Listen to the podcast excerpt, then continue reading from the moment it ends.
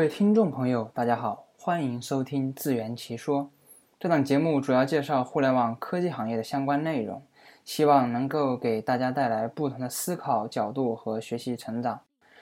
喜欢的朋友可以点击订阅本节目。如果大家有什么意见和建议，欢迎在节目下方留言，或直接发送至我的邮箱。我的邮箱账号是自圆其说 at 幺二六点 com。那我们今天讲的内容呢，主要是聊一下互联网产品经理。那我想，大部分听众朋友可能对互联网产品经理这个岗位名词是比较迷茫的。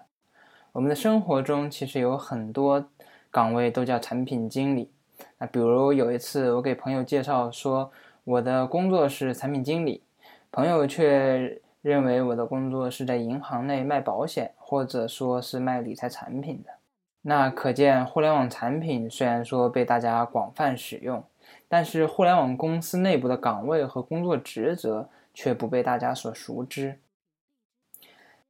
当然，一般聊起互联网从业者的话，大家最先想到的可能是程序员。其实，互联网从业者中，程序员只是众多岗位中的一种。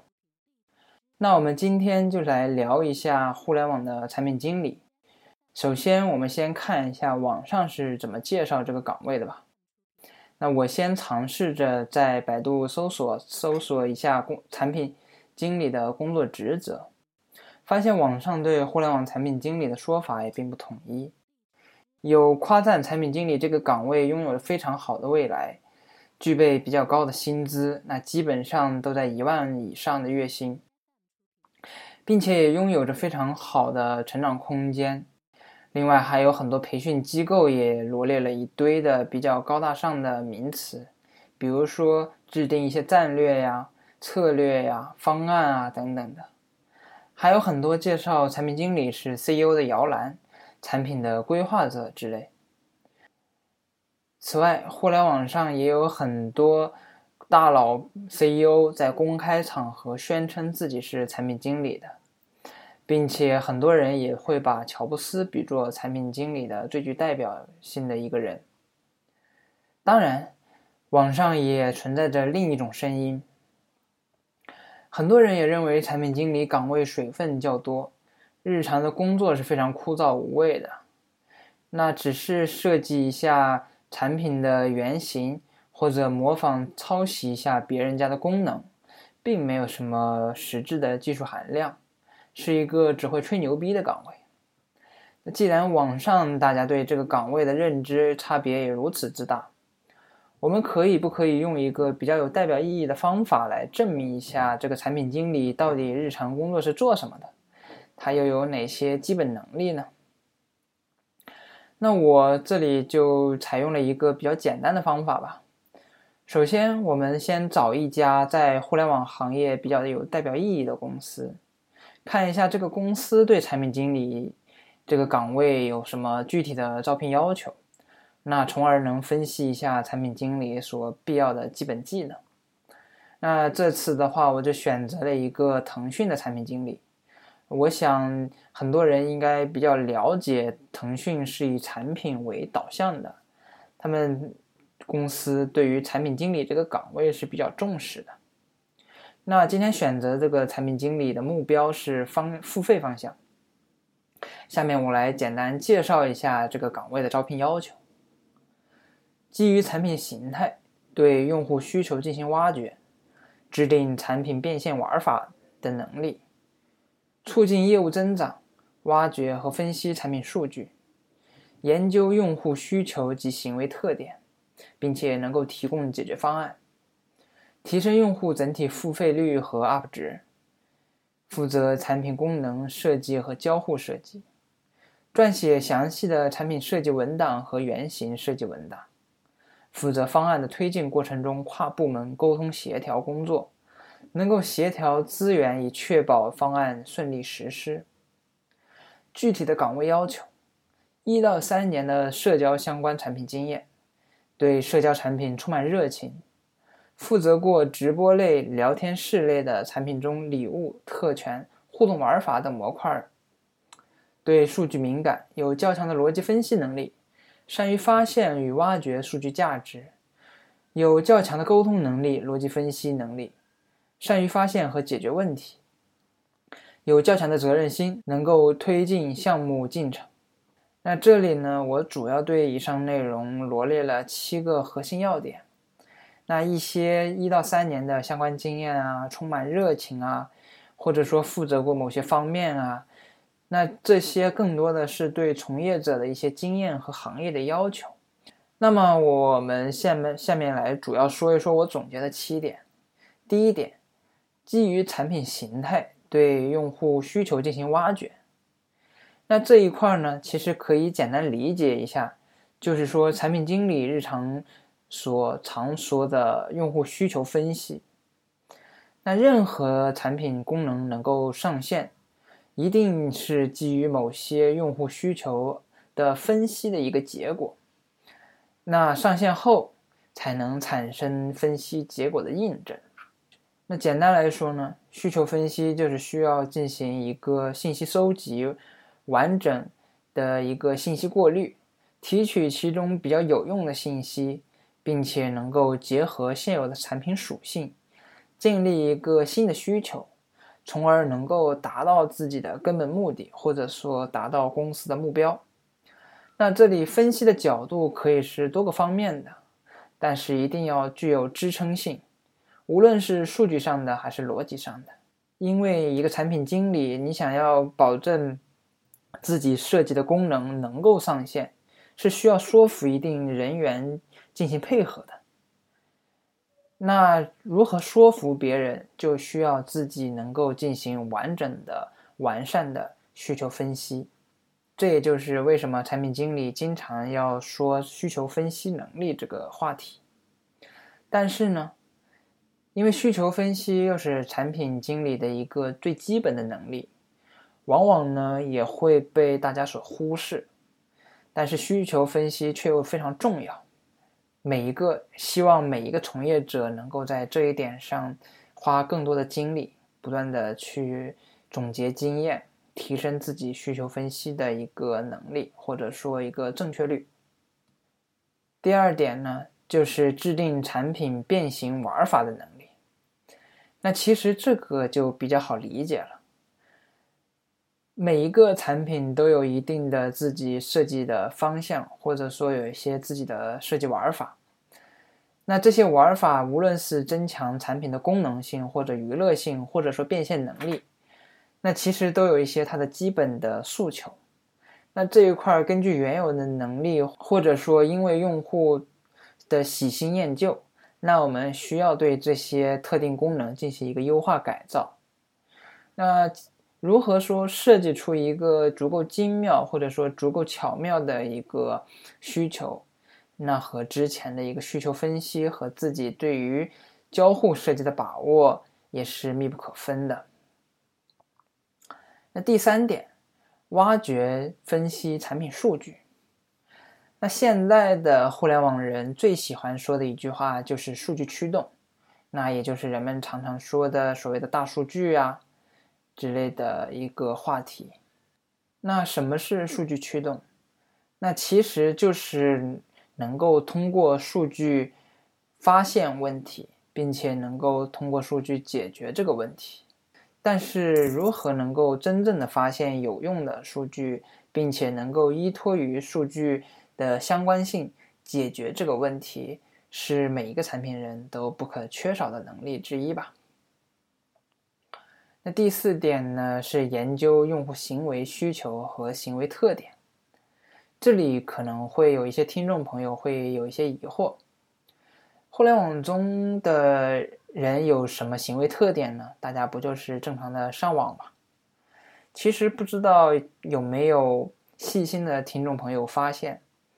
你在使用一个软件时，其实都有一些自己的小技巧或者说小习惯。那每个产品人就是要发现每个不同用户的小习惯之间的联系，从而了解用户使用软件的一个真正的目的，或者说一个心理过程。那我想，可能有听众朋友知道一些，呃，或者说一些段子，或者说一些笑话，比如说，有些人喜欢把一些记账软件，呃，作为一些额外的功能去使用，那这个可能就是这个软件的一个新的突破，或者说一个新的商业化模式。那如果说能够很好的发现这些用户的行为特点的话，对于产品未来的发展，或者说未来的一个调整，是有着重大的意义的。但是这块儿并不是一个非常简单的，或者说只是一个哎了解用户就可以的一个事情，因为大部分的情况下，所谓的了解用户只是一个比较片面的、抽象的。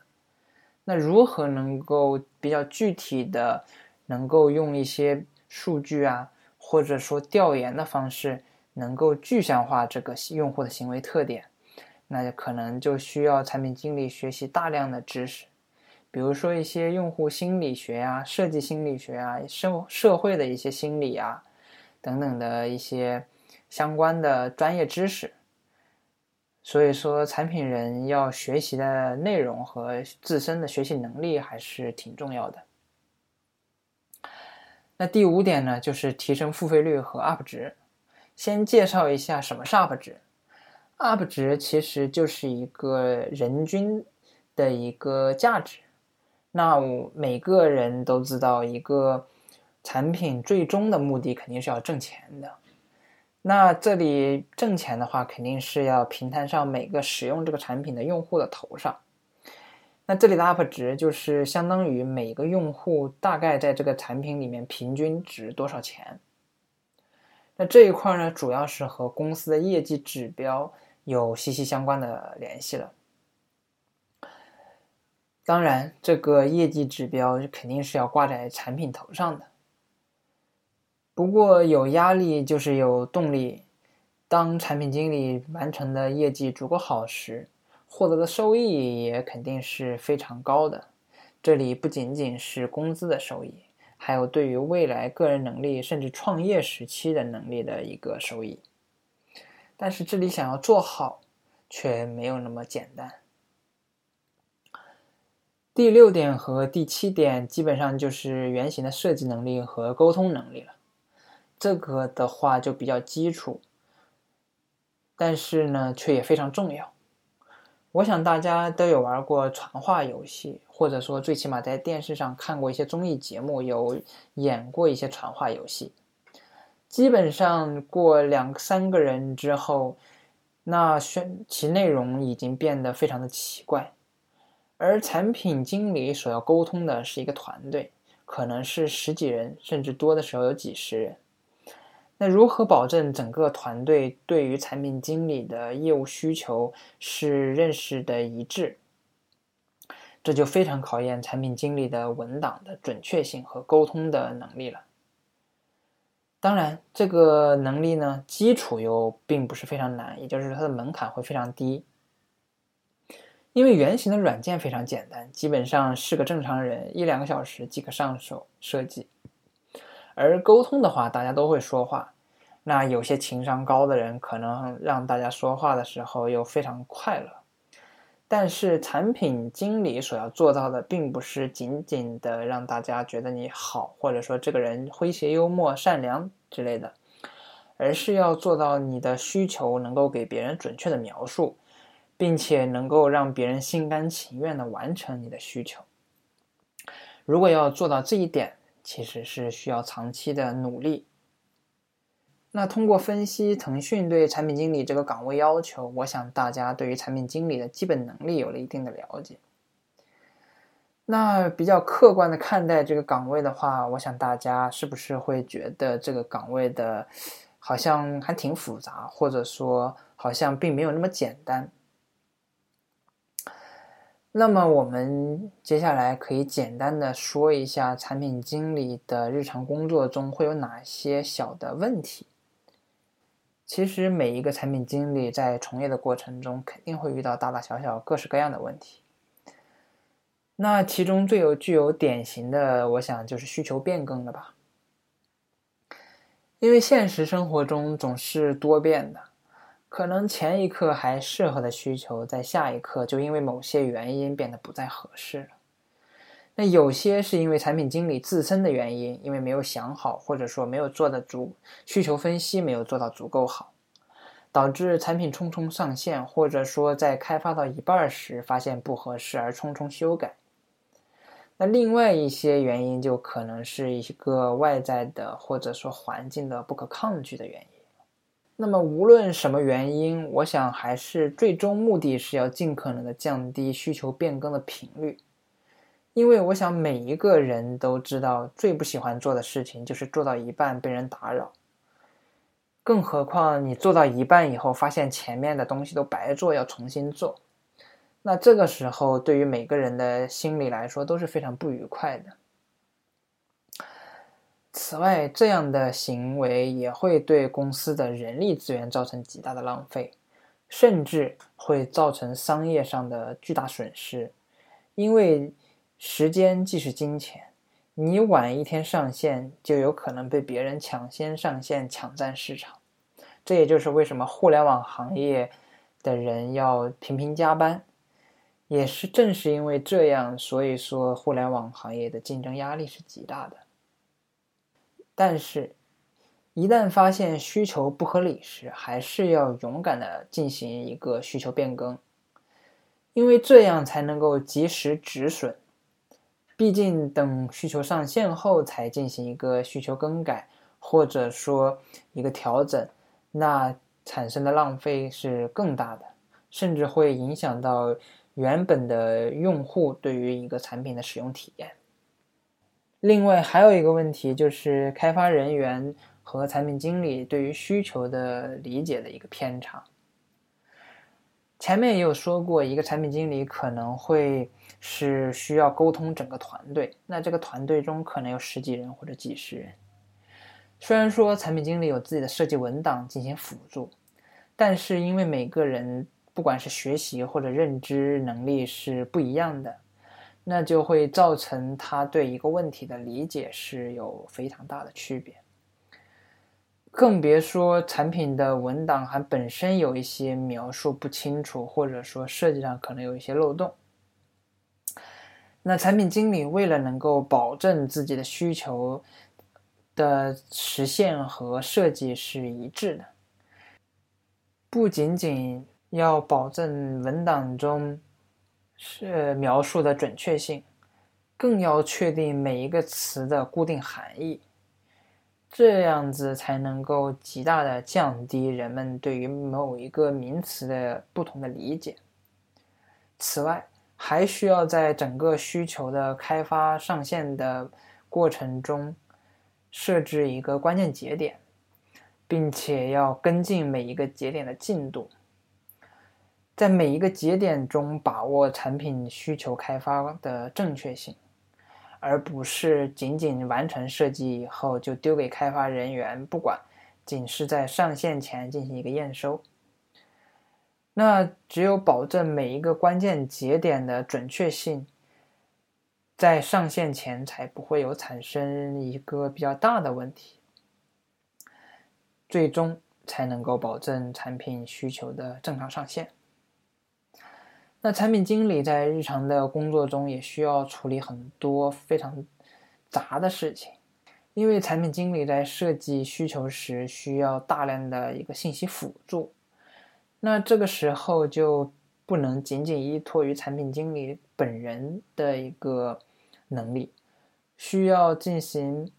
很多时候需要一个跨部门的协作，或者说需要。进行一些需求的收集呀，或者说信息用户信息的一个调查呀，那这个时候就会有大量繁杂的工作夹杂在需求的设计过程中。合理的安排自己的工作内容，划分优先级，可以说是一个比较重要的一个能力。当然，我想很多产品经理在日常工作中也会发现一个问题。网上有各式各样介绍产品经理的一个能力或者说方法论，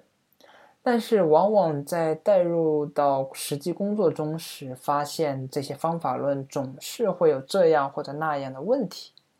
并不能够很好的解决实际工作中的一个困难。当然，这些情况往往是一些刚刚入行不太久的一个产品经理所遇到的问题。那这个时候就需要我们不断的进行一个总结，或者说了解很多人的一个方法论，进行一个去其取其精华、去其糟粕的一个过程，最后形成自己的一套方法论，并且更多的要和行内的人士进行一个交流，获得一个案例分析的和经验的和项目经验的一个增长。此外，我想，产品经理经常遇到的一个问题，还有就是，开发人员往往会说这个需求没办法实现，因为大家都是人，既然是人，肯定很多困难是没有办法去解决的，因为大家的设想是美好的，但是现实总是很残酷的，开发人员也不是万能的，很多时候产品经理设计的功能过于理想化。啊，这里我之前想到了一个微博上的一个热搜，我想很多听众朋友应该也看过，就是产品经理和程序员在打架，那就是因为产品经理设计的功能过于的理想化了，然后导致了开发人员不能忍受。那实际中确实会常常遇到这样的问题。那如何避免呢？我想更多的还是大家相互理解。产品经理在设计需求时，要尽可能的和开发人员进行一个沟通，确保这个产品的设计在开发人员看来是一个合理的。另外呢，一在评审的过程中，也要积极的和开发进行一个沟通。那尽可能的在开发之前就要保证整个需求是既能够满足产品经理对于需需求结果的一个要求，又能够保证开发的实力能够完成这样的需求，还要结合自己公司所能够承受的投入和财务状况，这样子才能做到这个产品。需求在设计完之后能够按时上线，而并不会在开发的过程中因为设计的过于理想化而导致改来改去，最终上线的产品功能变得非常糟糕。